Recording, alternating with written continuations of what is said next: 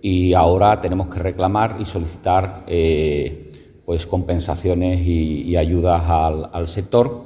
y para ello bueno pues la consejera de, Agricultura está manteniendo